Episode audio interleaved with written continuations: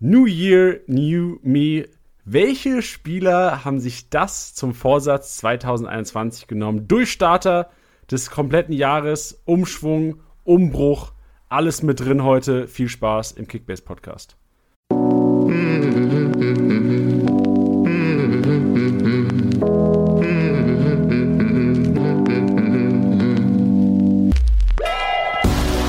Spieltagssieger wie Sieger, der Kickbase Podcast. Mit deinen Hosts Titti und Janni. Hallo und herzlich willkommen, Janni hier, Spieltagssieger Sieger, der Kickbase Podcast, präsentiert von Tipwin. Und wir sind zurück, auch 2021, wie es gehört, am Montag. Und auch zurück aus seinem wohlverdienten Urlaub. Und ich bin froh, mit ihm in das Jahr 2021 zu starten, denn Tiddy, nirgendwo ist es schöner als mit dir hier im virtuellen Kickbase-Studio über Kickbase zu quatschen. Grüß dich. Das ist ja mal wieder ein Moment, hallo, da haut's mir ja wieder die Schamesröte ins Gesicht. Ich sitze hier wie mit einem Ballon, das waren ja sehr schöne Worte. Das kann ich nur so wiedergeben. Ich bin froh, wieder da zu sein, nach meinem Schön. kleinen Winterschlaf. Ich hatte, ja Freut meinen mich. ersten, ich hatte ja meinen ersten Detox, ich hatte einen richtigen Fußball-Detox. Ja, aber ich auch. Ich habe auch tatsächlich über, ja, tatsächlich, direkt wieder reingestartet mit unserem geilen Buzzword tatsächlich. Ich habe über die Weihnachtstage auch wirklich mal, klar, natürlich Tagesbonus abgeholt, aber wirklich mal fünf Tage gesagt, okay, klar, wenn ich eine Push-Nachricht bekomme und irgendein Brocken auch von meiner Scout-Liste ist auf dem Markt, gehe ich rein. Wenn nicht, dann nicht. Ist nicht passiert, von daher hatte ich echt mal ein paar Tage ohne Kickbase, von daher auch wieder Feuer. Feuer raus. Und du hast noch lange, länger Detox gemacht als ich, oder? Du hast ja eine, eine Woche oder zwei warst du ja komplett raus, oder? Ja, ich glaube, so die stabilen zehn Tage waren es, ja. Also bei mir war es auch so, brav jeden Tag äh, Auflaufprämie abgeholt. Ähm, das ist natürlich am 1.1. vergessen. Ähm, aber ja, soweit ist es schon, dass ich die Auflaufprämie vergesse. Aber es hat gut getan. Aber ich, umso mehr freue ich mich ja jetzt auch wieder am Start zu sein. Umso heißer sind wir, umso heißer Yes. ging's auch rund am Wochenende. Wir starten wie immer den Podcast mit kurzer oder mit der kurzen Analyse unserer Büroliga, weil die ja relativ repräsentativ ist, was, was Kickbase angeht. Und vielleicht willst du sagen, Titi, es ist wieder so ein bisschen, also für, für mich lief es sehr gut am Wochenende. Ich habe das Ding geholt in der Office-Büroliga. Ja. Das Problem ist halt immer, ich, das kannst du doch auch mal sagen. Ich muss doch hier, das ist doch kacke, wenn ich mich selbst irgendwie immer, das ist immer, das ist mein zweiter Sieg, da tue ich so, als wäre es immer.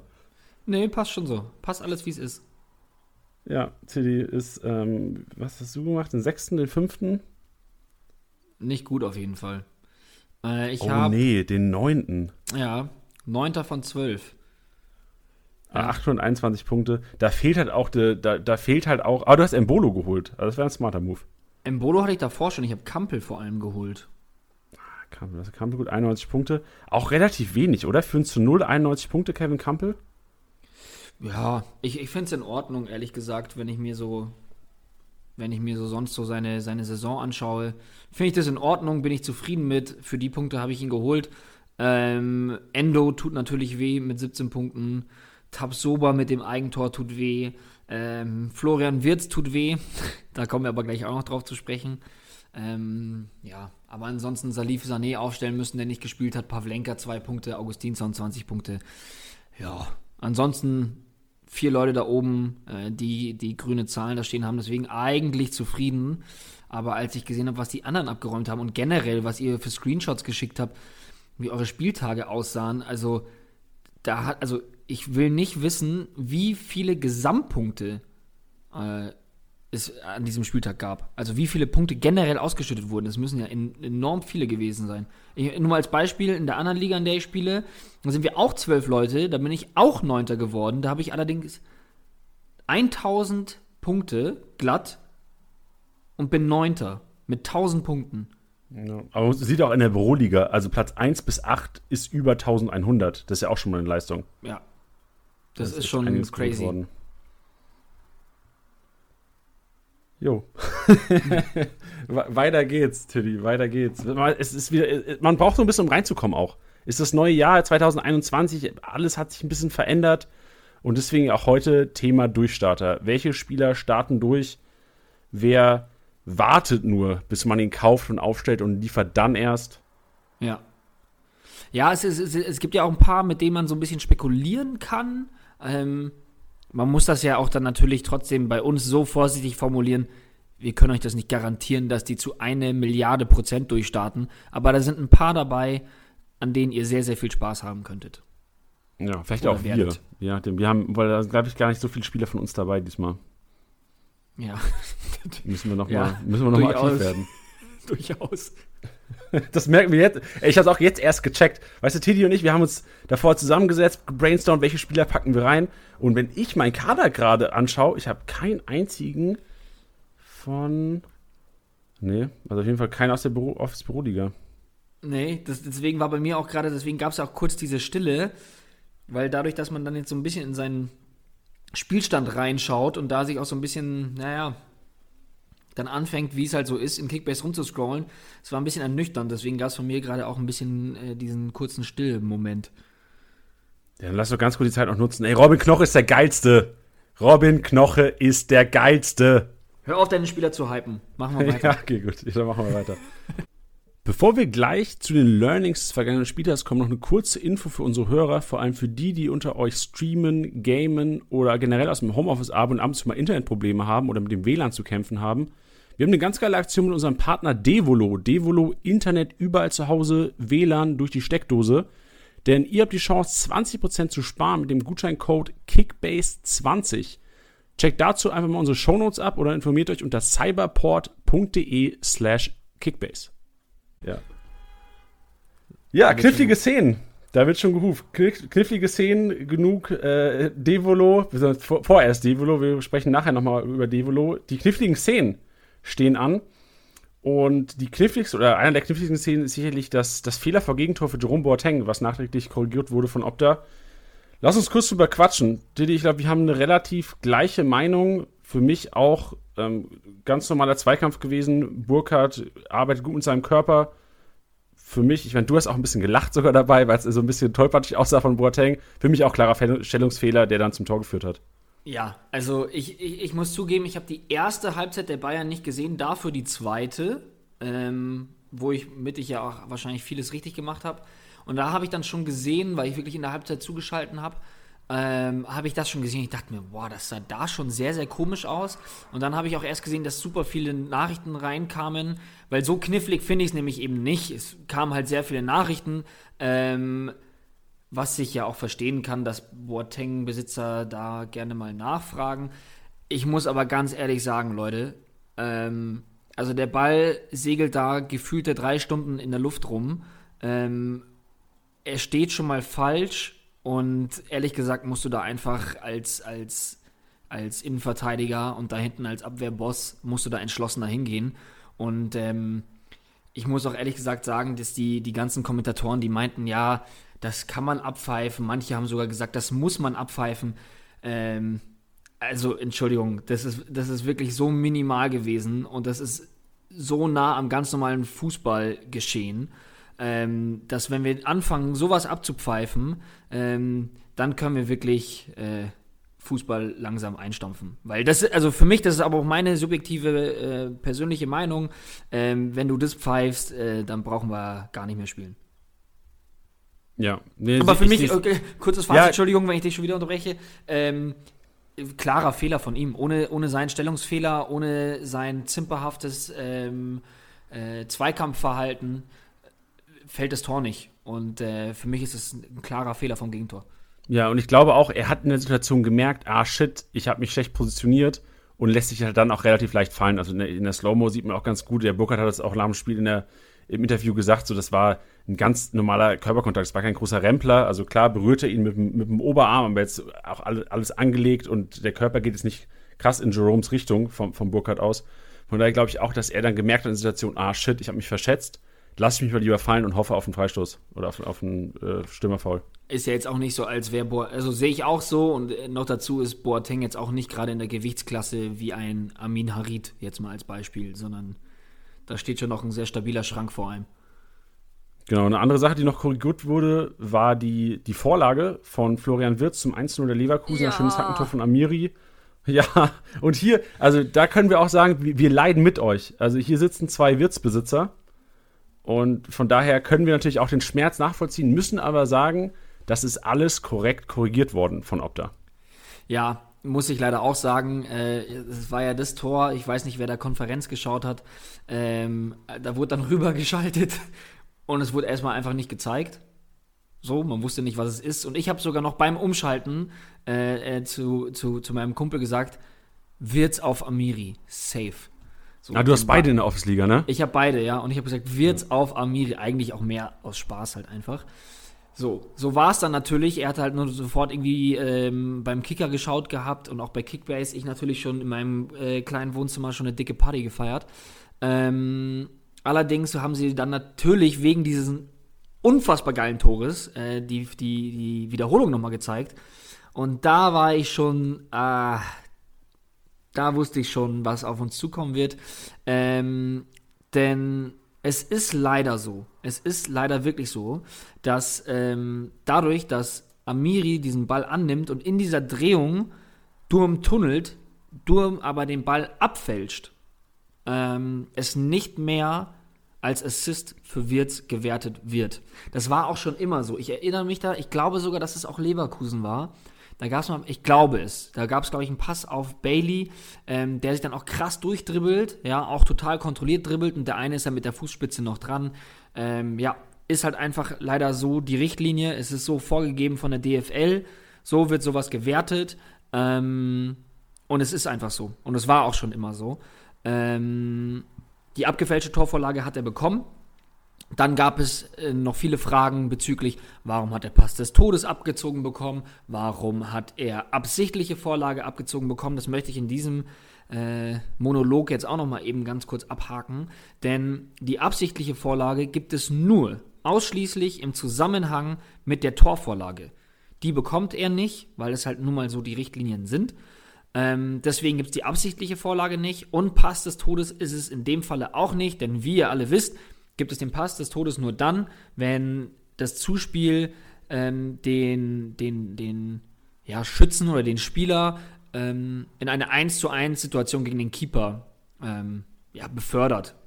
Das war in dem Falle auch nicht so. Amiri musste da ähm, äh, Durm noch austanzen, beziehungsweise Durm war als Gegenspieler da und deswegen wurde ihm Pass des Todes zu Recht auch abgezogen. So sieht's aus. Und wir hoffen, dass wir jetzt auch die anderen äh, Wirtsbesitzer ein bisschen besänftigt haben. Kam relativ viel rein. Generell natürlich, Lauf, wir, wir reden gleich noch auch ein anderes Thema, was noch viel reingekommen ist, oder viele Fragen von euch kamen auch bezüglich der realtaktischen Aufstellung, bzw. der Bewertung. Es ging da primär um, klar, Kimmich hat ähm, die Tore für Mittelfeldspieler bekommen, obwohl in der zweiten Halbzeit realtaktisch ja in der Abwehr stand. Die Frage kam noch oft, das klären wir auch noch gleich. Und generell, hier vielleicht kurz nochmal das Appell, generell ein bisschen oder wieder Appell an Geduld. Also Optas Ablauf beinhaltet mehrere Korrekturschleifen. Das heißt, unser Datendienstleister Opta guckt sich das Spiel klar natürlich primär live an und die Analysten schauen sich das aber noch zwei, dreimal danach jeweils an und bewerten neu und korrigieren. Und von daher im Endeffekt ähm, wurde jetzt alles richtig korrigiert und hier nochmals der Appell nachträglich 1815 Montagabend, wenn der Spieltag am Sonntagabend vorbei war, stehen die Punkte endgültig. Ganz genau. Also die schauen sich das oft genug an. Und ähm, ja, bisher wurde ja auch immer alles korrigiert. Deswegen Geduld, ihr Lieben. Richtig. Bezüglich Titi, ähm, wie, ja. Titi und Janni, Ritter des Rechts. Ey, auf jeden Fall. Also wirklich. Also es ist ja auch, es ist ja auch in, in Fällen so, wenn wir am, am Montag Szenen ähm, oder uns uneinig sind über Szenen oder Aufklärung brauchen, kontaktieren wir selbstverständlich Opta und werden dann aufgeklärt. In, so war es auch in dem Falle ähm, realtaktische Aufstellung. Wir machen das mal am Beispiel Kimmich. Kimmich realtaktisch erste Halbzeit im Mittelfeld gespielt, zweite Halbzeit wurde dann auf die Rechtsverteidigerposition verfrachtet, äh, hat dann ein Kopfballtor erzielt und einen Assist auf Sané gespielt. Und die Frage kam oft rein, warum wurde er jetzt hier weiterhin als Mittelfeldspieler bewertet. Ist das ein Fehler eventuell? Sollte er als Rechtsverteidiger positioniert werden? Ähm, haben damit Opta ähm, oder wurden aufgeklärt von Opta, beziehungsweise Opta hat da eine ganz gute Definition geliefert, dass die Startposition, also wie, wie ein Spieler äh, in, in das Spiel startet, die realtaktische Aufstellung bleibt, die kompletten 90 Minuten. Das heißt, selbst sollte ein Spieler nach fünf Minuten Systemwechsel, beispielsweise Nagelsmann macht es ja andauernd, auf einmal in der Verteidigung stehen, bekommt er trotzdem keine 100 Punkte für ein Tor, sondern nur 90. Das ist die Regel und das müssen wir akzeptieren. Gehen aber auch damit, dass das äh, für diese Saison gilt. Also wir versuchen natürlich auch immer den Live-Matchday und die generelle Bewertung der Spieler zu optimieren und wir äh, versuchen natürlich auch diesen Ablauf so realistisch wie möglich zu, zu gestalten und im nächsten Jahr wird es dann vielleicht so aussehen, dass Kimmich dann die 100 Punkte bekommen hätte und die 45 Punkte für die Vorlage statt den 35. Ja, ist ja dann auch, dann auch immer die Frage, ähm, wie er dann auch handelt. Ne? Also wenn er dann defensiver spielt, deutlich defensiver, dann würde ich sagen, fein. Wenn er aber, also ich, ich finde, es geht auch deswegen äh, total in, Ord in Ordnung jetzt am Wochenende, weil er ja auch super offensiv gespielt hat. Ne? Also äh, das muss ich an der Stelle auch nochmal sagen. Was für eine Performance von dem Jungen schon wieder. Also Janni, ähm, großen Respekt an dich, dass du ihn da durchgezogen hast und gehalten hast. Ähm, also wow, was der da wieder abgefackelt hat, ähm, irre. Ja, ich fand es auch beeindruckend zu sehen, wie in dieser kurzen Zeit so viele Punkte zustande gekommen sind. Also wirklich, es ging ja dann gar nicht nur um die, um die, ich glaube, er hatte in der Halbzeit 20 Punkte gefühlt oder 15, also wirklich nicht viel. Klar, die haben wir zwei hinten gelegen. Aber dann innerhalb der, der 15 Minuten nach der Pause hat er auf einmal die 200er stehen gehabt. Also es ja. ging schon echt fix und auch wirklich super Rohpunkte wieder gesammelt. Und ja, hat mich auch darin bestätigt zu sagen, ich schleppe ihn jetzt durch, habe dadurch teilweise auch wirklich Positionen offen lassen müssen, mit 500k-Spielern besetzen müssen die letzten Spieltage und tut einem als Manager natürlich sehr gut. Verstehe ich sehr gut. Genau, selber Case, ähm, weil viele auch gefragt haben, weil sicherlich auch viele Spieler Angelino haben, Titi, du ja auch. Ja. Äh, Angelino hat nur 10 Punkte für zu Null-Bonus be bekommen. Hier auch nochmal zur Erklärung, wir haben es einigen, Leu einigen Leuten schon geschrieben, die uns kontaktiert hatten. Leipzig hat im äh, 4-3-3 gespielt und Angelino sehr, sehr offensiv auf dem linken Flügel, von daher auch eine Angriffsreihe anzusiedeln. Bedeutet, obwohl er als Abwehrspieler gelistet ist, wurde er realtaktisch von Nagelsmann in der Angriffsreihe aufgestellt und deswegen völlig zu Recht die plus 10 Punkte bekommen für den zu Null-Bonus.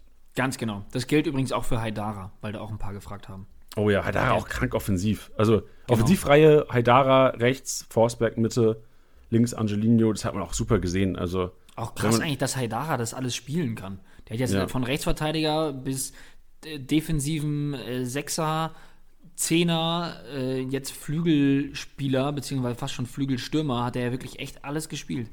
Aber Haidara muss man sagen, also ich finde, er kann nicht Rechtsflügelspieler spielen. Also ich finde, er kann keinen Angreifer spielen. Er sollte nicht im Sturm spielen, nicht so offensiv, weil ich finde ihn einfach vorm Tor. Hättest du da einen Kunku gehabt, das Spiel wäre 4-0 ausgegangen. Also was Haidara ja. für Chancen aufgelegt bekommen hat, da fand ich eh schon echt ein bisschen fehl am Platz. Und ich verstehe teilweise auch nicht diese Begeisterung von Nagelsmann für Haidara. Klar ist er so ein sehr variabler Spieler, was Nagelsmann sehr schätzt, so ein bisschen Konrad Leimer-Style. Nichtsdestotrotz finde ich ihn in der Offensive teilweise echt fehl, fehl am Platz. Ja, ich glaube halt, was du richtig sagst, ist, dass mit dem, mit dem, mit dem, mit dem Abschluss so eine Sache ist. Aber ähm, ja, was der so, glaube ich, taktisch an der Umsetzung da macht, also der, der presst das schon echt ziemlich ordentlich ähm, und fügt sich da mega gut ein. Deswegen glaube ich, ist, ist Nagelsmann so ein Fan, aber ich bin total bei dir. Da musst du eigentlich vorne jemanden drin haben, der dir diese Chancen, die er hatte, da einfach gnadenlos reinschweißt. Ja, ich war auch echt überrascht, dass Pause nicht gespielt hat von Anfang an im, im Spiel ja. gegen Stuttgart. Also wirklich, du hast so viele Torabschlüsse und dann kriegst, haut halt Dara die teilweise neben das Tor, wo du denkst, Junge, da wortwörtlich Tidis Oma hat das Ding reingemacht. das sind wir wieder. Ja. Lass uns über die Durchstarter sprechen. Durchstarter 2021, nicht nur Tilly und ich, nein, es gibt auch noch einige Spieler in der App, die euch einige Punkte liefern werden. Wir fangen und oder wir bleiben mal bei Leipzig. Die sind ganz oben auf unserem Zettel. Ich habe mir rausgeschrieben. Schade, ich, ich dachte, wir fangen mit Robert Lewandowski an. Ja, das ist eine ganz große Überraschung. Packt den mal auf die Scoutliste, liebe Freunde. Auch wieder riesen Props an alle, die den getippt haben als MVP. Wahnsinnsprognose. Nee, ey, Alter, zum MVP-Tipp, bevor wir gerade zu den kommen, nochmal. Alter, Junge, wie oft ich diesen MVP-Tipp durchgegangen bin. Inzwischen dauert es ja echt, also erstmal Props an alle unsere Hörer, die da wirklich treu abstimmen. Inzwischen brauche ich echt eine Viertelstunde, um das durchzuscrollen. Und ich krieg echt Augenschmerzen danach. Du, ich muss mich so konzentrieren in dieser Viertelstunde. Und ich bin jetzt durchgegangen. Ich dachte, okay, geil, ähm, hier äh, Darida, boah, 300 Punkte, boah, das wird ja wohl stehen bleiben. Ich bin Darida durchgegangen. Screenshots gemacht von den Leuten, wo ich denke, okay, die kontaktiere ich dann Sonntagabend. Okay, dann kam Dortmund. Dann kam, da habe ich gesagt, ja, okay, wird keiner machen. Sancho macht's Tor. Oh shit, okay, ich muss nochmal durchgehen. Nach dem Dortmund-Spiel habe ich gesagt, ja, okay, komm, jetzt warte ich mal auf die Bayern. Es steht 2-0. Ich denke mir, no way, dass Bayern da irgendwie noch einen MVP stellen wird. Ich scroll durch, kontaktiere sogar schon den eigentlichen Gewinner, weil ich dachte, okay, komm, dann mache ich das gerade Sonntagabend. Habe ihn schon kontaktiert, der so, ey, auch saugeil, so, boah, geil, danke, Alter. Hat auch irgendwie Sancho mit 311 sogar getippt. Also die Punktzahl, die auch jetzt am Final zustande kam, dachte schon so, oh geil, das haue ich auch in die Story raus. Wenn, gibt ihm mega, mega Props dafür. Äh, richtig geile Leistung. Dann 15 Minuten Kimmich-Tor, keine Ahnung, 20 Minuten später steht es irgendwie 5-2 und ich denke mir, wow, Lewandowski. Nochmal durch. Also im Endeffekt habe ich den Sonntag bestimmt eine Stunde damit verbracht, den MVP-Tipp zu finden. Ähm, Fabian hat ihn am Ende des Tages richtig getippt und dessen, dessen Sprachnachricht kommt natürlich am Ende. Ja, das war ein kurzer Monolog von mir. Durchstarter 2021. Jetzt geht's Wir, los. Ja, jetzt, geht's, jetzt kommt, jetzt geht das Eingemachte. Das war ja nur Vorgeplänkel. Und ich habe mir rausgeschrieben, bei Leipzig Durchstarter vielleicht auch ein bisschen hochgegriffen, aber easy zum Reinkommen, Heizenberg und Klostermann. Für mich beides Spieler, die letzten Jahre immer wichtig waren, immer viel gespielt haben und auch immer sehr viel wert waren in der App und konstant gepunktet haben, gerade wenn man bedenkt, dass Leipzig dieses Jahr sehr viele Punkte zu Null spielt, sehr konstant steht hinten und gerade über rechts mit Mukele immer wieder einen angeschlagenen Spieler haben. Adams hat es jetzt auch nicht überragend gemacht. Adams ist auch ein Spieler, der so ein bisschen wie, wie Haidara, vielleicht ein bisschen defensiver noch, aber auch sehr variabel ist. Nichtsdestotrotz denke ich, dass Heizenberg und Klostermann große Rollen spielen werden in 2021 und konstant wieder grüne Balken zaubern werden in den Live-Match-Day. Ja, also ich glaube, von, von Halstenberg sind wir das sowieso gewohnt. Ähm, war halt jetzt spannend auch zu sehen. Ähm, das muss man jetzt natürlich verfolgen. Ich glaube, wenn er auf dem Markt ist, wird eh jeder zupacken ähm, bei, bei, bei dem Preis. Ähm, ich fand es spannend zu sehen, dass Halstenberg und Angelino gleichzeitig auf dem Platz standen. Ähm, weil ja doch immer gefragt wurde, wenn Halstenberg spielt oder wenn Angelino spielt, kann dann Halstenberg spielen und umgekehrt und dann natürlich die Frage mit einer Dreier und mit einer, mit einer Viererkette und ich fand es spannend jetzt zu sehen, dass trotz Viererkette beide auf dem Platz standen. Angelino für mich jemand, ähm, der bei Leipzig dieses Jahr der absolute Stammspieler ist, um den wirklich nichts zum Rumgeht. Äh, das einzige Mal ausgesetzt, einfach nur wegen der Belastungssteuerung, weil der gefühlt 27.000 Spiele in drei Tagen gemacht hat. Und äh, gefühlt. Ähm, nicht, dass jemand äh, uns jetzt dann später wieder schreibt, dass es gar nicht möglich ist, das ist mir bewusst. Ähm, und dann, was du richtig gesagt hast, Klostermann als Rechtsverteidiger, wo Mukiele, ja, was du auch schon richtig gesagt hast, schon auch immer mal wieder Wehwehchen hat. Und ich glaube, je mehr Julian Nagelsmann rotieren kann, desto glücklicher ist er. Und desto mehr Tiefe er da hat, desto glücklicher ist er. Und Nichtsdestotrotz weiß er, was er an Klostermann hat, ist auch ein Spieler, der theoretisch in der Dreierkette auch in der Innenverteidigung spielen könnte. Ähm, aber jetzt auch in der Viererkette könnte ich ihn mir auf jeden Fall auch als Rechtsverteidiger vorstellen. Ja, vor allem auch sehr variabel. Ich meine, die, die, es gibt ja immer noch die Option, wieder zur Dreierkette umzustellen. Das, das, da hast du, da hättest du die Variante, klar, Orban liefert momentan, aber hättest du langfristig vielleicht die Variante Heizenberg, Meccano, Klostermann. Also enorm schnelle, also ich glaube, gerade dieser, dieser Speed-Vorteil von Klostermann gegenüber Orban würde, würde da eine Rolle spielen. Das hat die letzten Jahre immer gut funktioniert und wird bestimmt langfristig auch wieder eine Option sein. Ja, und vor allem. Und dann hättest du, äh, ja, genau, und dann hättest du nämlich auch mit Angelino, da hättest du vorne, wenn Kunku wieder fit ist, könntest du vorne Kunku wieder einbauen und dann hättest du Angelino über den linken Flügel und kannst rechts quasi dann entweder einen Haidara, einen Adams oder einen Mukiele bringen, je nach Form und Fitness. Ja, und vor allem muss man halt auch bedenken, dass ähm, Leipzig hinten aktuell ähm, super stabil steht. Ähm, ich weiß, glaube ich, korrigiere mich, wenn ich falsch liege, aber ich glaube, das vierte Bundesligaspiel in Folge zu null. Ich, ich kann nicht korrigieren, ich weiß nicht. Ich kann es nicht okay. auswendig, aber das kann gut sein. Ich, also auf jeden ich, Fall. Ich meine ja, ich meine ja. Ähm, ja, das heißt, da hinten ist jetzt auch gerade eine Stabilität drin und eben diesen zu Null Bonus, der, der für die, für die Abwehrspieler enorm wichtig ist, den kann man dann auch noch absahnen. Ähm, ja, deswegen auf jeden Fall zwei Kandidaten, bei denen ich mir sehr gut vorstellen kann, dass sie bei euch auf den Ligen auch noch vertreten sind, ähm, vor allem Klostermann. Und wenn ich einen von denen sehe, werde ich auch auf jeden Fall zuschlagen. Genau, viertes Spiel zu null war es, Tiddy. Guter, okay. guter Riecher. Gute ja. Erinnerung gehabt. Genau. Dann äh, zu Eintracht Frankfurt. Und da wird zur Rückrunde hin äh, Vater Abraham den, den Verein verlassen. Und Bobic hat auch schon gesagt, dass kein Nachfolger geholt wird. Von daher ist Tuta einer, der sicherlich in die Kategorie Durchstarter 2021 gehören könnte. Ja, der jetzt auch schon ein paar Spiele gemacht hat in dieser Saison und wird da, was du richtig gesagt hast, ähm, aller Voraussicht nach der Erste sein, der reinrückt. Genau, bei Tuta wird es wahrscheinlich so sein, also ich kann mir gut vorstellen, also Abraham wird ja sehr wahrscheinlich noch die nächsten zwei Spiele machen. Kann mir gut vorstellen, dass der Markt dann eventuell wieder ein bisschen kleinen Knick machen wird von Tuta. Da würde ich einfach die Manager ein bisschen besänftigen und sagen, okay, wenn ihr jetzt Tuta jetzt geholt habt, so günstig werdet ihr ihn sehr wahrscheinlich nicht mehr bekommen, weil normalerweise kostet ein Abwehrspieler, der sicherlich, äh, der sicher Stamm spielt, von der Eintracht um die 12, 14, 15 Mio. Und ich glaube, Tuta ist jetzt einer, wenn man Platz hat, klar wird er jetzt wahrscheinlich sehr unwahrscheinlich spielen, die nächsten zwei, drei Spiele, bis Abraham ähm, den Verein verlässt. Aber dann habt ihr einen, der, wenn er die Sache gut macht, nicht mehr rausrotieren wird. Ja, ich glaube auch, dass ähm, da Hasebe auch nicht an ihn rankommt, um ehrlich zu sein.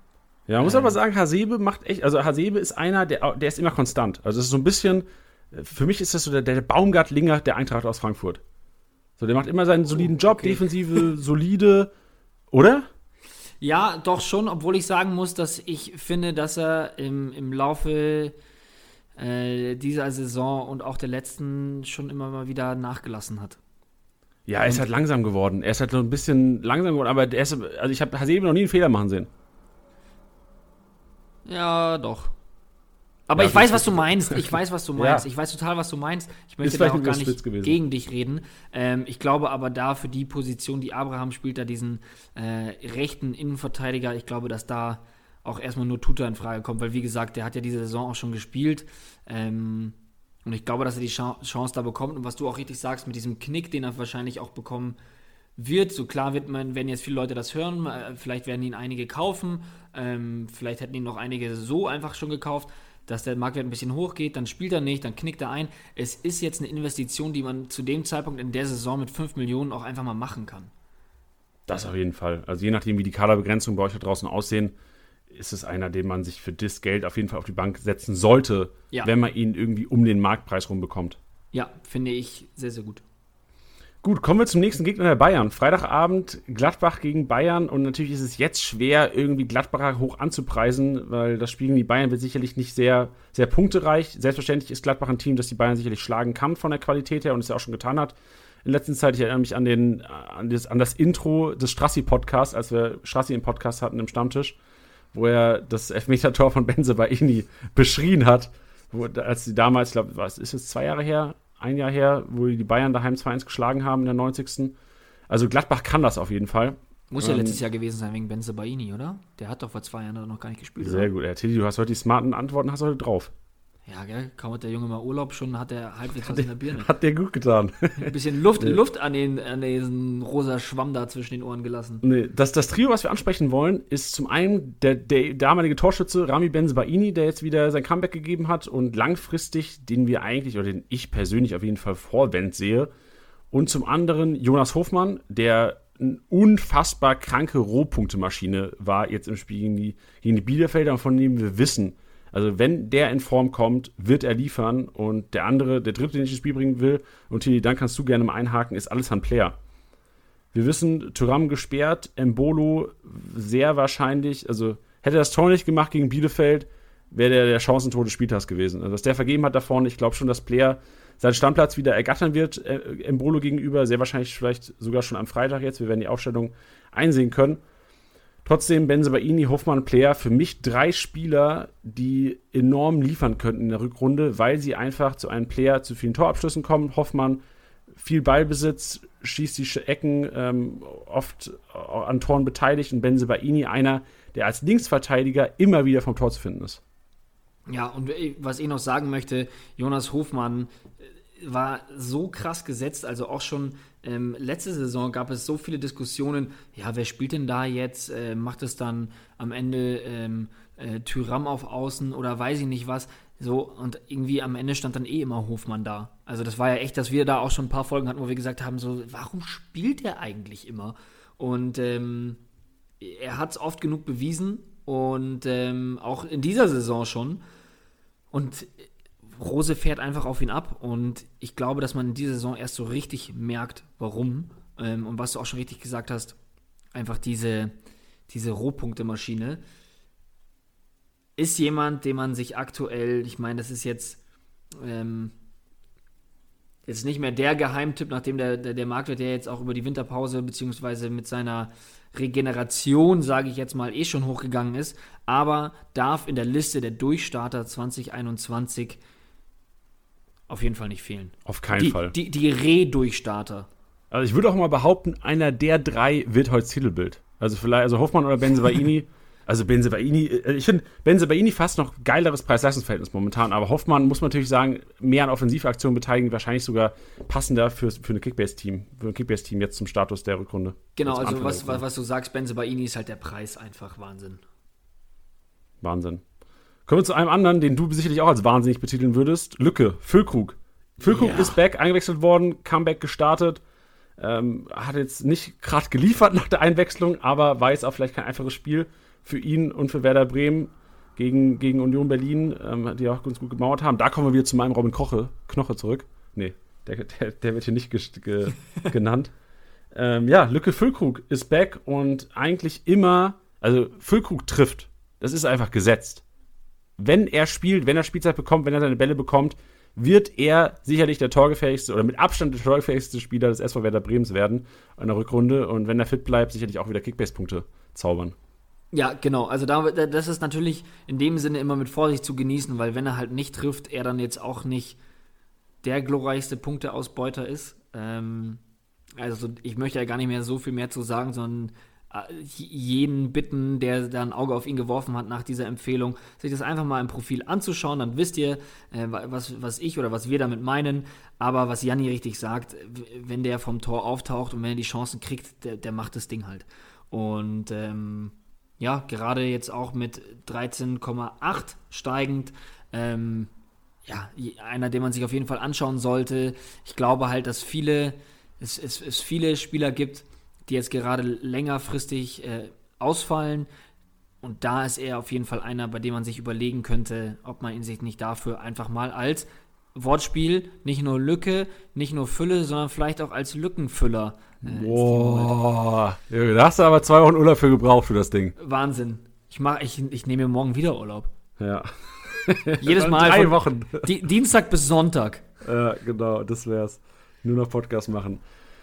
Ja, jetzt äh, lass mal zu TSG Hoffenheim kommen, T. Da hast du ein paar rausgekramt, wo ich auch sagen muss, oh ja, gerade in Betracht der nächsten Spiele der Hoffenheimer, die spielen äh, gegen Schalke und gegen Bielefeld, dann gegen Hertha und dann wieder gegen Köln, sind das zwei oder vielleicht ja sogar drei äh, sehr attraktive Spieler.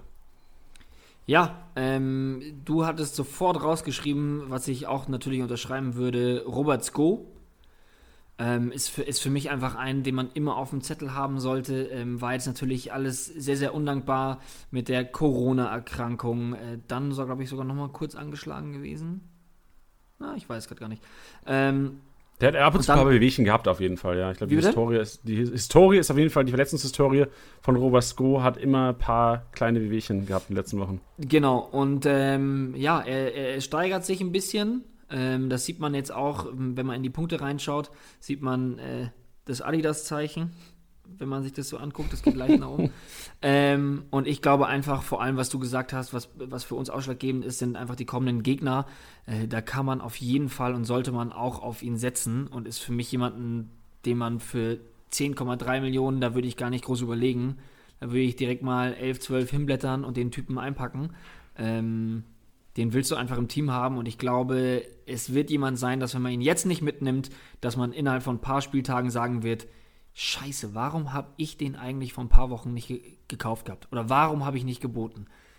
Das werde ja, ich, ich auf jeden Fall bereuen. Ja, genau. Ich glaube, Sko ist so ein klassischer Gambler. Also wirklich, das ist einer, wenn du den holst und Glück hast, kann das einer werden, der in drei, äh, in drei Monaten mit 20 Mio aus der Saison rausgeht und dir, keine Ahnung, noch 1000 Punkte geholt hat. In, in was weiß ich, 10, 11 Spieltagen, die er vielleicht dann der machen wird für dich. Kann aber auch einer sein, der einfach jetzt weiterhin durch, den Cessanian, durch die Cessanian-Verpflichtung einfach nicht mehr seinen Platz finden wird. Über links letztes Jahr ein kranker Punkter gewesen, super Rohpunkte gesammelt, dadurch, dass er hinten halt die Bälle geklärt hat, die Bälle abgefangen hat, im Spielaufbau beteiligt war. Jetzt sehr wahrscheinlich wieder rechts oder offensiver auf jeden Fall eingebunden, dass Cessanian ja sehr wahrscheinlich jetzt gesetzt sein wird.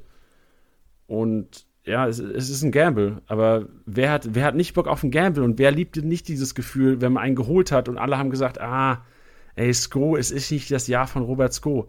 Wer liebt nicht das Gefühl, dann zu sagen, ja, Jungs, Ich habe ihm vertraut und mir gibt er jetzt die Punkte. Ja, und ich, ehrlich gesagt, ich verstehe auch immer, also klar gibt es ein Formtief und ich verstehe auch, dass es ein Formhoch gibt, dass man jetzt eine Saison spielt, in der man unsäglich gut ist. Aber ähm, der hat in der dänischen Liga Rekorde gebrochen, äh, war Torschützenkönig, glaube ich. War er Torschützenkönig? Ich glaube sogar schon. Ja, auf jeden Fall. Also ich erinnere mich nur, dass er Der- irgendwie die meisten Freischusstore gemacht hat in der Saison Junge, oder der sowas. Hat, der hat alles zerschossen. Ähm, es, war, es war irre. Ich habe das sogar ähm, zu dem Zeitpunkt ein bisschen verfolgt gehabt, weil ich ähm, dänische Verwandte habe und die schon von dem geschwärmt haben.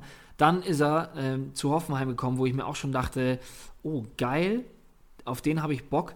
Dann hat er da auch richtig krass performt. Dann auch die Umstellung. Ja, ich erzähle euch jetzt alles gerade nichts Neues. Worauf ich hinaus will, ist Form hoch, Form tief hin oder her. Der Junge kann so gut kicken und sein, seine, ja, was heißt, seine Haupteigenschaft ist einfach sein linker Fuß, mit dem der so krank holzen kann, ähm, wo ich sage, das verlernt er nicht. Das hat er jetzt nicht verlernt innerhalb dieser Saison. Ja, der, der, wenn, der, wenn er ein Freistoß nah am, am, am 16er sein wird, da gibt's, klar gibt es da vielleicht noch ein paar ganz andere gute Schützen, aber er wird da ein ganz, ganz großes Wörtchen mitzureden haben. Und ähm, der kann die Dinger reinmachen. Und äh, auch aus dem Spiel heraus, was du richtig gesagt hast, wenn der Offensive eingesetzt wird. Ich, ich habe den oben auf meiner Liste. Und klar, es ist ein Gamble, gar keine Frage. Ähm, aber es ist für mich jemand, der eigentlich so gut ist, dass ich jetzt nicht sage, ich schreibe ihn ab, weil der jetzt eine Glückssaison letztes Jahr hatte. Das wollte ich, glaube ich, dann mit dem langen Text sagen. Genau, und wie du auch richtig sagst, der holzt, der holzt sehr oft drauf. Also du hast gesagt, der holzt sehr gut drauf oder kann sehr gut draufholzen und das macht Robert Sko tatsächlich sehr oft. Ja. Also Robert Sko sucht immer wieder den Abschluss und weiß um seine Schussstärke. Das ist so ein bisschen der Leon Bailey des, der TSG aus Hoffenheim, der auch wirklich oft den Abschluss sucht und das gibt nun mal halt diese plus 10 in Kickbase. Ob es dann 11 oder 9 wären, je nachdem, ob der Tor, Ball aufs Tor geht oder nicht, ist dann euch überlassen oder beziehungsweise Robert Sko überlassen. Aber er, er tut es auf jeden Fall. Er versucht, sucht immer den Abschluss und ich glaube, bei ihm ist es auch so ein bisschen, der Knoten muss platzen. Wenn der mal Ja. das erste Freistoßtor macht, dann wird er auch wieder reinkommen, mehr Selbstbewusstsein sorgt, das haben wir jetzt bei Sancho gesehen, ein bisschen mehr Selbstbewusstsein, da gewinnt man mal ein Dribbling und man legt sich die, was weiß ich, 200, 300 Punkte in den Live-Matchday. Ja, ja, und also ich, ich, ich muss jetzt so äh, eine Sache korrigieren, weil wir jetzt Holzen gesagt haben. Holzen, finde ich, klingt immer so, so stümperhaft. Ähm, Draufröhren war das richtige Wort, ne? Draufröhren ist es, glaube ich, ja, weil da einfach so viel Gewalt teilweise hinter sitzt. Ähm, also der ist derjenige, bei dem ich bei, beim Arschbolzen auf jeden Fall äh, nicht den Hintern hinhalten möchte. Ähm, Boah, shit. Wirklich, also, wirklich, da hätte ich Angst. Geile Frage. Ist das der Spieler, den du am wenigsten ah, dir wünschen würdest beim Arschbolzen, Robert Sko? Aus der Bundesliga Ja. oder generell? Ja, du kannst auch generell droppen. Geile Frage. Also da habe ich jetzt Bock drauf, ein bisschen zu diskutieren. Sorry, liebe Hörer, wir machen zwei Minuten Arschbolz-Talk. Also ich glaube generell ähm, hätte ich sehr Angst vor Hakan Çalhanoğlu. Boah, ja. Ich glaube auch, ähm, dass, dass aus, der, aus der gleichen Mannschaft, dass Slatan Ibrahimovic ein ordentliches Gerät da drauf hat. Ähm, ja, es gibt, es gibt ja so ein paar, die da so richtig, die so einen richtigen Huf haben. Äh, ich auch, ähm, hoppala, da schmeiße ich doch direkt was um vor Angst. Ähm, ähm, muss ich sagen, nach seinem kranken Tor auch in der Champions League, äh, Junusovic, der ist auch einer. Oh, ja, ja, es, es, es, gibt, es gibt viele, aber Robert Sko ist auf jeden Fall da definitiv in der Top-Liste drin, in der Top-10-Liste. Und ich glaube, innerhalb der Bundesliga, wir werden jetzt wahrscheinlich viele Nachrichten bekommen von irgendjemandem, den wir vergessen haben, der da. Oh, Naldo übrigens auch noch. Ähm, ja. Ich glaube, wir werden da schon auch noch einige vergessen, aber ich glaube, innerhalb der Bundesliga ist Robert Sko in der Top 3 von denen, von denen ich am wenigsten einen Ball abbekommen möchte. Boah, ja, wenn ich, also der erste bei mir in den Kopf geschossen ist, ist, ist Haaland mit seinem Schuss PSG Boah, Champions ja, League. ja, Alter, ja. stell dir vor, der rührt dir aus 10 Metern mit so einem Schuss, den er wirklich auch aus dem Stand machen kann. Also er kurzer an, also der nimmt den Ball an und eine halbe Sekunde später ist das Ding aufs Tor gerührt. Also das will auch, das, das, da würdest du nicht laufen können, zwei Tage lang. Ja, und, und äh, an wen ich mich auch mal erinnere auf die Distanzschüsse war auch Douglas Costa. Der hatte auch immer einen ordentlichen Huf. Echt? Hat er Och. den noch? Ja, das weiß ich nicht, aber der hatte auf jeden Fall einen. Interessant. Naja, kurzer Exkurs, aber ähm, sollte, hat eigentlich nur dazu gedient, um zu unterstreichen, wie gefährlich der Schuss von Robert Sko ist. ja, genau. So sieht's Äh, aus. Ja, und wir waren ja noch nicht fertig mit der TSG, ähm, denn ich würde noch jemanden gerne reinschmeißen, wo wir auch so ein bisschen davor noch kurz diskutiert haben, ähm, aber in Anbetracht auf die kommenden Gegner, wo man jetzt auf jeden Fall noch, noch Selbstvertrauen tanken könnte, ähm, ähm aus, aus Sicht der TSG, ist Ilas Bebu. Jetzt ähm, zwar trotz der Niederlage getroffen und ähm, am 13. Spieltag einen Assist verbucht, wo ich sagen muss, das hatte ich glaube ich aber auch im Podcast gesagt, das war ein wahnsinniger Assist. Also wenn man sich das anschaut, wie er das erst selbst einleitet, wie er da, ähm, ich glaube, das war gegen, war das nicht gegen Kramer, gegen Gladbach? Das äh, gucke ich direkt mal nach, während ich noch rede. Der ähm, in, in, dem Zweikampf hält er da gegen Kramer so stand, jo, war Gladbach, ähm, hält er da so stand, äh, auch im Tempo noch, lässt sich dann nicht fallen, gar nichts und schlägt den Ball dann so lang auf den Kramaric hinten. Hat mich sehr, sehr beeindruckt. Da war ich schon so, wow, krass, dass der das da äh, abgefackelt hat. Ähm, jetzt auch nochmal getroffen und da könnte ich mir vorstellen, dass er da seine Form bestätigt, zumal ich da auch erwähnen möchte, dass dieser Sprung vom 13. auf den 14. Spieltag jetzt auch gar nicht so lang war. Man hat immer so im Kopf so ein bisschen so, ah ja, die Winterpause, weißt du, in meinem Kopf sehe ich immer zwischen 13 und 14 dem Spieltag so eine ganz große Kluft weil ich das Gefühl einer Winterpause habe, aber die gab es ja eigentlich gar nicht. Und äh, deswegen glaube ich, könnte man schon den 13. und den 14. Spieltag zusammen in eine Form nehmen. Und die sieht bei ihm gerade sehr gut aus. Und deswegen könnte ich mir vorstellen, dass er vielleicht ganz gut performen könnte die nächsten drei Spieltage. Das auf jeden Fall, gerade wenn man sieht, ähm, Schalke, Bielefeld, ähm, Hertha, Köln und dann auch die Bayern, wo ja die Hoffenheimer auch generell äh, immer ein Team sind, die den Bayern gefährlich werden können. Das hat man gesehen letztes Jahr, das hat man jetzt in der Hinrunde gesehen. Ähm, die haben vor allem auch, einer, den wir vielleicht auch noch mit reinnehmen sollten, André Kramaric, der jetzt auch echt auf dem absteigenden Ast ist, was der Marktwert angeht. Der war fast die 40 wert, ist es halt bei 32. Und klar wird André Kramaric nicht mehr auf den Märkten zu, zu haben sein momentan, oder äh, je nachdem, wie die Liga aussieht, aber normalerweise wird kein André Kramaric mehr auf den Märkten sein momentan. Ist aber vielleicht auch so ein bisschen der Gedanke, weil ich kann mir vorstellen, dass viele Kramaric-Besitzer jetzt anfangen, so ein bisschen zu, zu zweifeln an ihm und denken, wow, okay, der hat jetzt in den letzten ich scroll gerade mal durch, seit dem 10. oder seit dem 8. Spieltag hat er eine Bude wieder gemacht, hat zweimal einen grünen Balken reingezaubert. Minus 6, 42, 42, 89. Das, das sieht nicht gut aus im, im, im Spielerprofil. Und vielleicht ist das so der Zeitpunkt, wo erfahrene Kickbase-Manager so einen kleinen Vorteil haben und vielleicht so einen kleinen Trade an Land ziehen können, wenn sie sagen, ich opfere vielleicht irgendeinen der die ähnliche Preiskategorie hat oder vielleicht sogar mehr wert ist, um Kramaric die nächsten vier, fünf Spieltage einzusacken. Weil Schalke, Bielefeld, das sind eigentlich zwei Gegner, wo du weißt, dass du zu enorm vielen Torabschüssen kommst. Ja. Ja, finde ich auch. Also kein Durchstarter jetzt 2021, aber vielleicht gerade nur, weil du über Kramaric geredet hast und ich habe mir sein Spielerprofil mal angeguckt und das sieht für mich so aus, als würden viele Kramaric-Besitzer jetzt gerade zweifeln und sagen, boah, ist der wirklich sein Geld wert? Ist der 32,5 Millionen wert? Und vielleicht, wenn ihr denen ganz gute Alternativen anbieten könnt, vielleicht ein bisschen den Gamble eingehen, aber die Chancen stehen relativ gut für die Hoffenheimer, selbst wenn die gerade nicht in der Form sind. Aber Schalke und Bielefeld haben sie ja auch nicht die Form. Ich meine, dieser Podcast ist ja auch nicht dazu da, immer nur zu sagen, kauft die Spieler ein, sondern es ist ja manchmal auch so eine kleine Stütze oder Hilfe oder ein Denkanstoß dafür zu sagen, glaub an den. Oder warum glaubst du nicht an den? Richtig. Und warum glaubt ihr nicht, an Union Berlin. Da sind wir wieder bei, bei Robin Knoche, den ich jetzt geschafft habe, hier dreimal unterwürfig zu pushen, ohne den irgendwie, dass er Durchstarter ist, Tilly. Unterwürfig?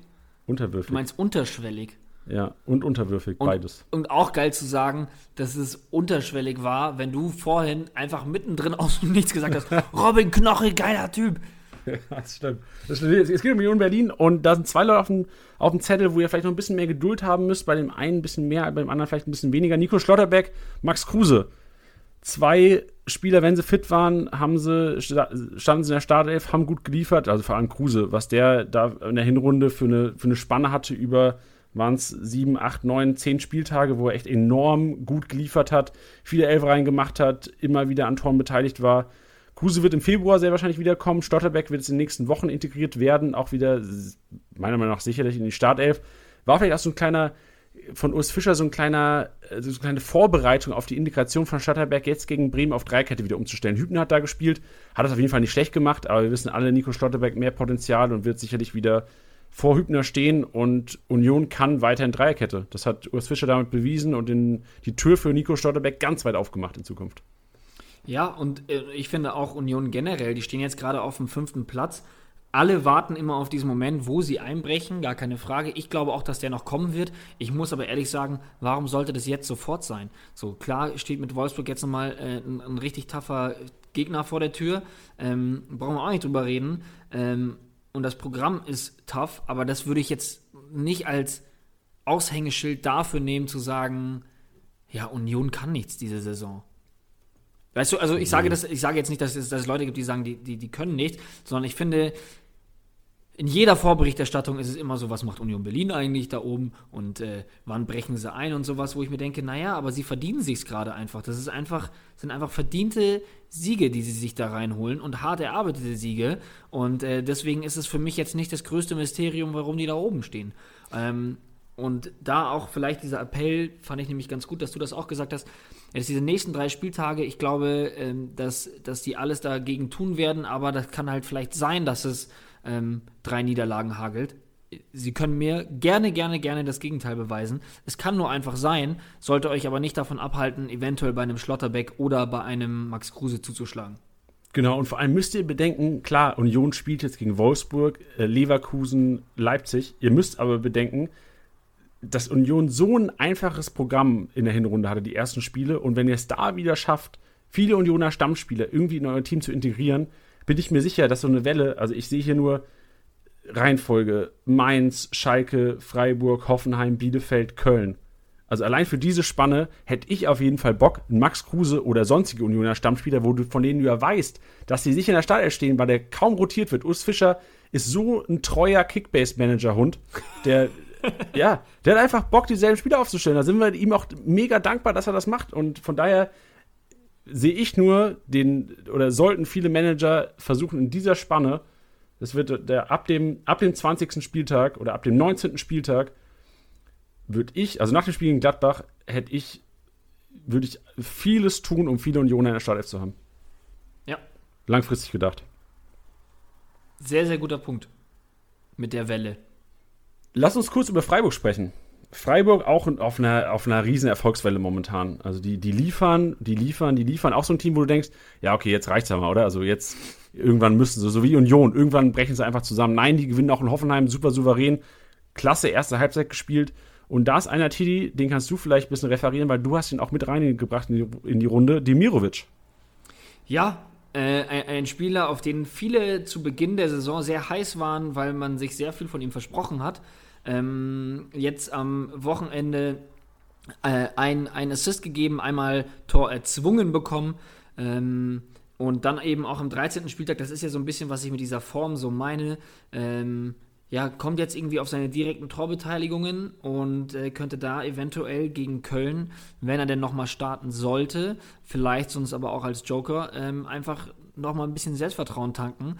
Und ähm, ist für mich jemand auch gleiches, ähm, gleiches Argument wie vorhin bei, bei Tuta, dass man jetzt sagt, hey, 6 Millionen, der steigt, pack ihn ein. Ja, genau. Vor allem muss man, also bei Freiburg muss man auch sehen, das ist so ein bisschen wie Union die haben auch phasenweise einfach ein sehr einfaches Programm gehabt.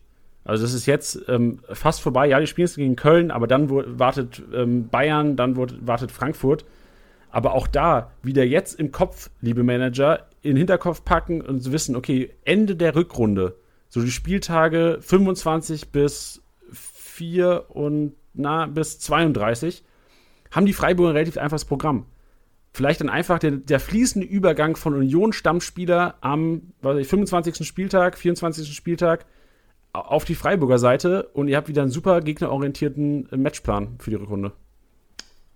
Richtig smart. Ja, muss man nur die Spieler bekommen. Daran scheitert es ja meistens, aber gut. Ja, das, aber, das man sich, aber deswegen muss man sich ja früh genug drum kümmern. Deswegen machen wir es ja. So sieht's aus. Super. Gut, ähm, lass uns noch kurz über Leverkusen reden. Da ist einer, den ja, Durchstarter, der ist im Grunde ja schon durchgestartet, hat ein Tor geschossen gegen die Bayern. Ich würde Patrick Schick kurz thematisieren wollen. Für mich einer, der Leverkusen, äh, also Leverkusen generell ein Team mit sehr vielen Torabschlüssen und Patrick Schick wird am Ende der Saison einfach viele Tore geschossen haben. Das ist Punkt. Also packst ein Ausrufezeichen hinter und gegenüber Alario sich auch klar durchgesetzt. Viele Alario-Besitzer haben damals noch gehofft, Alario super in Form gewesen, oft getroffen. Nichtsdestotrotz, ein fitter Schick steht in der Startelf und das sehen wir immer, immer wieder. Von daher, Durchstarter 2021 kann ganz klar Patrick Schick sein. Wenn Leverkusen wieder in die, in die Spur findet, jetzt gegen Bayern 2-1 verloren, gegen Frankfurt 2-1 verloren, vielleicht tut ihn auch mal eine Woche Fuß, äh, Füße hochlegen ganz gut, aber das, ja, also die Message ist im Grunde nur, Patrick Schick kann ein ganz großer Kickbase-Stürmer werden, weil Leverkusen einfach zu vielen Torabschüssen kommt. Yes, brauche ich gar nichts mehr hinzuzufügen. Also zu Schick habe ich äh, oft genug geschwärmt und ähm, ja, kann nur alles unterstützen, was du gerade gesagt hast. Ja, wollen, lass uns ganz kurz noch über Sancho sprechen. Oh so, ja. Weil Sancho ist einer und es gibt viele Sancho-Hater da draußen, die sagen, er, er hat nicht geliefert, also er hat, er hat schlecht Fußball gespielt. Ja, das hat er, aber wir sind Kickbase und wir sehen oder wir denken in Punkten. Und man muss sagen, Sancho hat keine gute oder keinen guten 14 Spiele gespielt jetzt, hat aber trotzdem schon 1700 Punkte. 141er Schnitt. Und jetzt überlegt mal, wie punktet ein Sancho oder wie krank punktet ein Sancho, wenn er es schafft, mal die Form komplett auf den Platz zu liefern. Also wenn er es schafft, Zweikämpfe zu gewinnen, wenn er wieder zu mehr Torabschüssen kommt. Also Sancho ist einfach von der Veranlagung her ein sehr, sehr guter Kickbase-Spieler. Von daher würde ich ihn auch ganz klar relativ weit oben platzieren bei den Durchstartern 2021, weil wenn er jetzt allein durch diese Vorlage und dieses Tor wieder zu seiner Form findet, kann ich mir schon vorstellen, dass er die Manager wieder glücklich macht. Ich glaube, es hat einfach die Manager gebraucht, die ihn alle vor dem Spieltag verkauft haben, weil ich glaube, es waren viele an dem Punkt, jetzt zu sagen, so, jetzt reicht's mir. Viele haben ihn verkauft und ich glaube, ähm, diese spirituelle Kraft braucht es manchmal, damit ein Spieler wieder performt. ähm, immer dieselbe und, Leier. Ja, und äh, ja, also ich kann mir auch gut vorstellen, dass das der Knoten war, der geplatzt ist. Ich hoffe es auch für ihn. Ähm, unfassbar geiler Spieler und äh, klar ist das Programm von Dortmund jetzt tough. Ähm, ich glaube aber auch, dass ähm, ja, Wolfsburg ein, ein, eine ja, sehr, sehr zähe Angelegenheit ist und man die jetzt nicht so viel weiter unten einreihen darf, ähm, als jetzt die, die kommenden Gegner.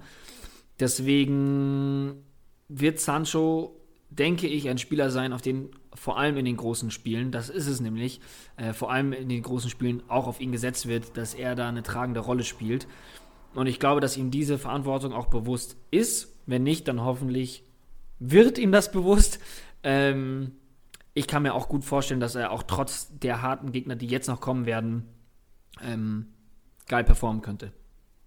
Ja, das denke ich auch. Also Sancho ist auch wirklich einer, der, ich, ich, erinnere mich an einige Spiele gegen die Bayern, wo er dann nicht wirklich gut performt hat und auch wirklich schlecht gepunktet hat. Trotzdem glaube ich, dass wenn Dortmund es schafft, irgendwie Leipzig zu schlagen, dann muss es über Jane Sancho klappen da vorne. Also Haaland und Sancho von der Qualität her auf jeden Fall nochmal eine Nummer höher als, als Reus und Reiner anzusiedeln, meiner Meinung nach. Und wenn, der, wenn, wenn du gegen Leipzig ein Tor schießen musst, dann muss es irgendwie über die zwei passieren. Also Marco Reus hat man gesehen, jetzt, ähm, ich, ich habe mir leider nur die Highlights angucken können, aber in den Highlights hat man gesehen, dass er oftmals vom Tor irgendwie, weiß nicht, unschlüssig war, was er machen sollte. Also wirklich auch so ein bisschen der Drive gefehlt hat. Sancho hat auch äh, einige Chancen versiebt, aber nichtsdestotrotz hat er jetzt getroffen und ich glaube, das, das war das, was ihm gefehlt hat. So ein bisschen Selbstbewusstsein, was jetzt sicherlich noch ein bisschen mehr Drive geben wird die Woche. Der wird hart arbeiten. Und ich kann mir schon vorstellen, dass er auch gegen stärkere Gegner ganz gut punkten könnte. Ja. Jo, da haben wir einige Durchstarter 2021 abgehakt. Wir hoffen natürlich, das hoffen wir immer, dass ihr was mitnehmen konntet und vor allem, dass auch die Leute, die wir hier heute angebracht haben, ähm, auch liefern werden, dass sie das umsetzen werden, was wir hier prognostiziert haben. Ja, also ich bin mir, ich bin mir, also wir haben die jetzt nicht umsonst auf die Liste geschrieben und haben die nicht rausgewürfelt. Ich bin mir sicher, dass da einige dabei sein werden, ähm, ja, die da ziemlich, ziemlich Gas geben könnten. So sieht's aus. Und Gas werden. geben wir auch wieder morgen Abend. Also oh, je ja. nachdem, ja, wann ihr es hört. Wenn ihr es jetzt Montagabend schon hört, wie die vorbildlichen STSB-Hörer. Daddel Dienstag 2021 ist back. Das heißt, Dienstagabend wird gedaddelt um Member-Abos. FIFA 21 auf der Playsee wird gezockt. Wenn ihr das jetzt zum ersten Mal hört, was ich nicht hoffe, addet uns im PlayStation Network, PSN, Kickbase unterstrich fordert und zockt mit uns ab 19 Uhr dienstags ähm, um Member-Abos. Das Ganze wird auf YouTube gestreamt. Könnt ihr eigentlich nicht verpassen. Also wenn ihr morgen in die App geht, findet ihr einen direkten Link dahin. Wenn ihr es auf YouTube folgt, kriegt ihr eine Pop-Up-Nachricht. Also im Grunde genommen, wenn ihr Bock drauf habt, könnt ihr schon irgendwie sehen. ja, das glaube ich auch. Ja, und Kickbase PK auch wieder, Teddy. Freitag Kickbase PK, Kickbase Pressekonferenz. Wir peilen an. Es ist immer schwer, dann eine Uhrzeit zu sagen, weil das natürlich auch immer von den anderen Pressekonferenzen und von irgendwelchen Infos abhängt und natürlich auch von unserem, von unserem Workflow am Freitag. Workflow. Das ist unser Mitarbeiter, der Ja, nervt, genau. der Workflow. Ja, aber dem müssen wir immer Erlaubnis fragen, ob wir, ob wir auf Sendung gehen dürfen am Genau. Freitag. Ja, aber wir, wir peilen meistens so 17 Uhr an. Also wenn ihr Freitag 17 Uhr schon Feierabend habt, wäre ganz gut, sonst quatschen wir mit eurem Chef. Das wäre geil. Oder Überstunden danach, dann könnt ihr euch das da nochmal reinziehen. Richtig, richtig. Ja, vielleicht, viele haben ja auch die, die Möglichkeit, es vielleicht im Homeoffice zu gucken. Viele Leute arbeiten ja momentan im Homeoffice. So eine Kickbase-PK kannst du ja reinziehen, während du, während du nebenbei, was weiß ich, was auch immer ihr macht da draußen. Ja, das stimmt. Wenn dann das Schlüsselwort eures Spielers fällt, könnt ihr mal kurz zuhören oder eure Meinung in die Kommentare ballern. Genau, was, wo ihr auch noch zuhören solltet, waren Überleitungen heute wie aus der Schmiede. Irre. Nils Petersen, Stammtisch. Nils Petersen war bei uns zu Gast. Wir haben am 31. Also wir, wir haben kurz vor Neujahr aufgenommen mit Nils. Und der Stammtisch sollte auf jeden Fall auch von euch gehört werden. Also Nils Petersen, begeisterter Kickbase-Manager. Ich würde fast sagen, die Freiburger sind krank Kickbase-süchtig. Also was Ja. er erzählt hat aus der Liga, war sehr, sehr sympathisch. Ist im Grunde genommen wie bei uns auch. Also es ist wirklich ein, ein Kickbase-süchtiger Haufen.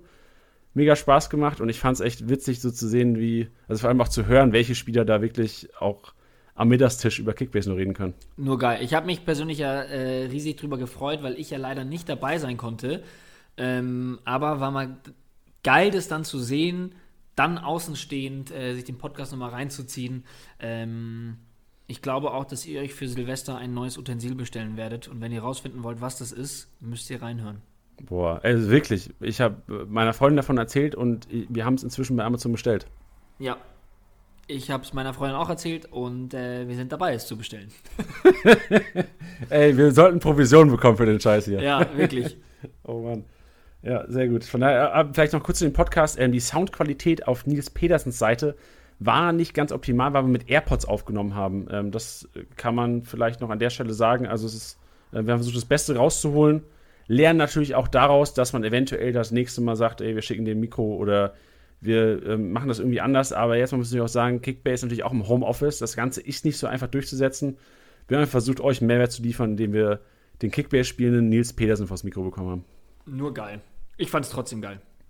Nur geil auch, Alter, Tiddy, geil. Nur geil nämlich auch die äh, Gewinne beim Live-Match, äh, beim Live-Matchday, bei, bei der Matchday-Challenge. Denn es gibt einen neuen Platz 2. Platz 1 weiterhin das Trikot, das ihr, oder Trikotsatz, den ihr auswählen könnt. Platz 3 das The Zone-Abo und Platz 2, Tiddy, was ganz Neues. Ein Schmankerl. Ihr verrat's mir. Devolo, wie ihr habt es vorhin schon gehört, ein astrein eingesprochener Werbespot, der ihr vorhin schon gehört habt. Devolo ist äh, unser ein neuer Partner von uns und äh, Devolo liefert, wie schon erwähnt, Erstliga WLAN, also Internet über die Steckdose. Und der zweite Platz ist ein Devolo Magic One Wi-Fi Multimedia Power Kit. Uff. Alter, was ein geiler Name. Da hat sich aber die Marketingabteilung gedacht so, boah, geil, wie nennen wir dieses Kit jetzt? Lass mal. ist Magic, ja, ja, Magic One, ey, ist die Nummer eins. Magic One, Wi-Fi Multimedia Power Kit. Alter, triggered. Aber ich muss ehrlich sagen, nachdem ich es gehört habe, will ich es irgendwie haben. Ja, ist zweiter fast geiler als erster, gell? Ja, ja, ey, also ähm, äh, Trikotsatz oder ähm, zweiter äh, Platz oder dritter. Ich muss ehrlich sagen, bei Kickbase, bei der Matchday Challenge, ich gebe schon echt immer alles, um zumindest mal auf den Geschmack zu kommen, ähm, wie es sich denn anfühlen würde, wenn man das gewinnt. Wir dürfen es natürlich nicht gewinnen. Also äh, das ist ja an der Stelle auch wichtig zu sagen. Ihr könnt uns ja äh, nachverfolgen, wie wir performen. Ähm, aber wenn wir da gewinnen sollten, tun wir das natürlich, also dürften wir auch gar nicht gewinnen. Aber ja, ich, ich, ich wüsste gern, wie es sich anfühlen würde, weil alle, alle drei Plätze, auch äh, jetzt mit Devolo mit dabei, klingen sehr geil und deswegen kann ich jedem einfach echt nur raten, in die Matchday Challenge zu kommen. Ja, vor allem, wenn man auch betrachtet, also das, das Ganze hat einen Wert von 135 Euro. Also das ist, auch echt, das ist, ein hoher Wert, da kriegst du, kriegst du ja fast echt schon Trikotsatz für. Ja. Boah, nicht schlecht. Ja, man muss auch bedenken, also diesen Spieltag 2122 Punkte, Platz 1 in der, in der Matchday Challenge, das ist schon heftig, Alter. Ja, Also, was- sind, was sind wir raus? Ich habe 1600 gemacht, das war auch, also ich war, lief echt gut. Ich habe halt viele Gladbacher aufgestellt, die dann geliefert haben. Titi 1330. Ähm, ja, das ist schon, schon okay. Jonas Hummels hat 1150 gemacht. Ich, ich, grad, ich gehe meine Favoriten durch, wer hier so, wer so am Start ist. Ja, schon ordentlich. Ihr könnt da natürlich auch in der, in der Tabelle ähm, unter Favoriten natürlich auch eure, eure Freunde hinzufügen. Ähm, um Oder auch eure Freunde äh, Titi und Janni. Ja. Eure netten Freunde von nebenan. Ganz genau. Ich sehe ich seh nämlich auch gerade, äh, und natürlich aus Datenschutzgründen kann ich es nicht sagen, ähm, ich sehe einen anderen Bundesliga-Profi, der auf Platz 206 ist. Mit 1868 Punkten. Interessant. Jetzt aber rein da. Jetzt ja. aber rein da. Und die Datenschutzbrücke überbrücken. so sieht's aus. Schön, Tilly, danke dir. Ähm, das letzte Wort gehört wie immer dem Propheten der Woche, Fabian, mit dem, Tilly, sag's bitte. Mit dem kreativsten und gewagtesten Tipp in der Kickbase-Historie. Ja, brauche ich nichts mehr zu sagen. Viel Spaß bei der Sprachnachricht. War eine sehr nette Sprachnachricht. Auch danke dir, Fabian, für das Lob. Er hat uns äh, nett gegrüßt oder er wird uns gleich nett grüßen. Von daher danke dir und wir wünschen dir weiterhin viel Erfolg und deiner Liga, die dich versucht zu jagen, was, was wir rausgehört haben. Tschüss zusammen. Tschüss. Hi, liebe STSB-Hörer, lieber Titi, lieber Janni. Als allererstes ein Riesenkompliment an euch beide für einen mega geilen Podcast, den ihr hier jede Woche raushaut. Wertvolle Tipps, Analysen zu kritischen Spieltagssituationen und eure ganz eigene verquirlte Kickbase-Meinung machen diesen Podcast einzigartig und komplett zu einem wichtigen Bestandteil eines jeden Bundesligaspieltags. Dass der gute Robert Lewandowski seines Zeichens mehrfacher Saison-MVP und absoluter Kickbase-Punktegott auch an dem Spieltag MVP wird, war mir eigentlich relativ klar. Zumal er ja auch als jetziger Weltfußballer einen gewissen Ruf aufrechtzuerhalten hat. Ähm, und da sind ihm die Mainzer natürlich komplett reingelaufen. Und da hat er sie mal kurz abgeschossen. Nichtsdestotrotz, ich möchte mir auch an dieser Stelle diese Plattform zunutze machen und einige meiner vermeintlichen Kickbase-Experten aus meinen Ligen grüßen. Das wären zum einen der Etanox, der Orasani, Trainer, Farid, Paulorian, Jordan, Morningstar, Theo, Inspector Pavel, Louis und Fossi. Ich denke, wer dieses Jahr die Liga gewinnt, ist relativ klar. Ihr könnt auch gerne die Glückwünsche bereits jetzt schon an mich über die euch bekannten Kanäle richten. Ähm, abschließend bleibt mir eigentlich nur noch euch allen noch nachträglich ein super gutes und erfolgreiches neues Jahr zu wünschen. Natürlich auch der gesamten Kickbase-Truppe. Bleibt vor allem gesund, bleibt so wie ihr seid. Ihr seid ein cooler Haufen. Und um es abschließend in Titis Wortlaut nochmal zusammenzufassen, ihr seid einfach geil.